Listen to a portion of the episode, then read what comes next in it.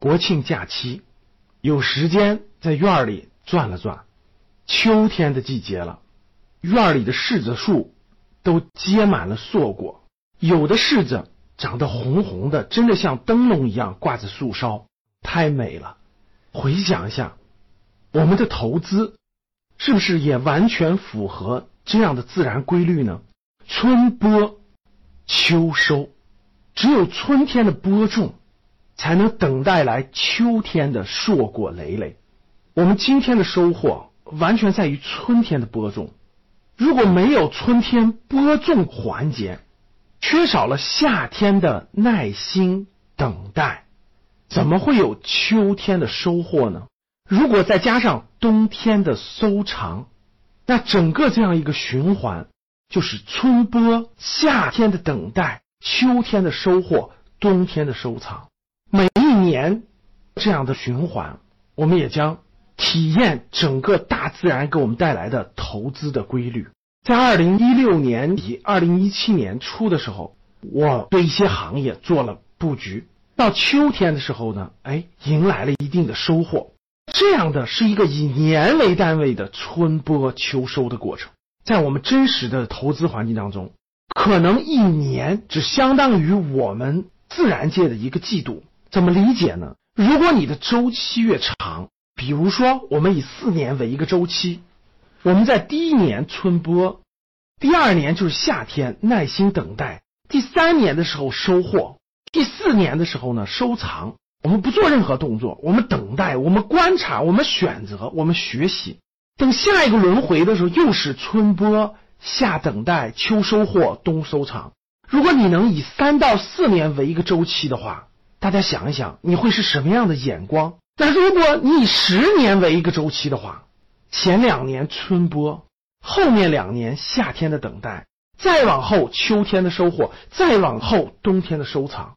如果十年在你眼中是一个春夏秋冬的话，大家想一想，你是什么样的远见？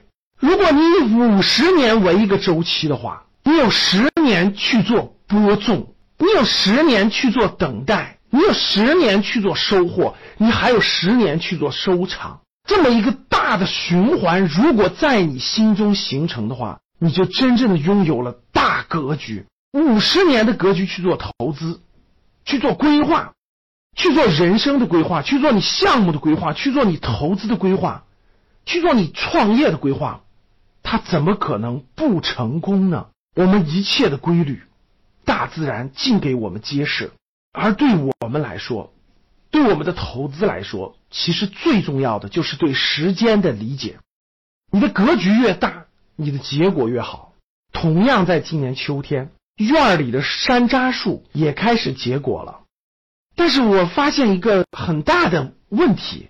我记得去年的时候，院里几乎每一棵山楂树都结满了山楂。几乎每棵树上都是满满当当的，结的山楂可能比那个山楂树的树叶都多。但是今年很奇怪，基本上只有一半的山楂树结了山楂，有一半的山楂树没有结果。这是第一点。第二点，结山楂的那些山楂树上的山楂的量不到去年的三分之一。我也很纳闷那无意间呢，在院里遇到了我们的花匠，我就对他提出了这个问题。他对我说：“是的，是这样的。结果的树木植物，它基本有一个规律，每三年有一次大丰收，中间的两年小收获，没有那么大。”他这句话一下就点醒了我，这难道不是自然规律吗？谁说应该年年都大丰收呢？三年一次大丰收，小年是小丰收，不是很好的吗？不就是自然界的规律吗？就如同我们的投资不是一样的吗？每三到五年就有一次大的牛市，平常都是一些震荡式熊市，没有太多的收获。但是每三到五年就会有大的收获。如果你期盼着每年都是大收获的话，这不就是违背了自然规律吗？这个收获对我影响太大了。春播、夏等、秋收、冬藏，每三年一个大的收获。平常是小的收获，这样的自然规律，其实已经把投资讲得清清楚楚、明明白白。希望大自然给我们带来的规律，引导我们一生的投资，收获满满。好了，亲爱的各位粉丝们，这一期节目是第一百期。二零一七年年初的时候，这档节目规划了一百期。其实当时我还是非常犹豫的，我不知道我能不能讲满一百期，我也不知道这些内容是否能帮到大家，是否有价值，是否大家喜欢。跌跌撞撞，坚持不懈，每周三期，除了中途的假期以外，哈，我们终于二零一七年的一百期节目圆满完成了。非常感谢大家对我这档节目的宽容、理解和爱戴。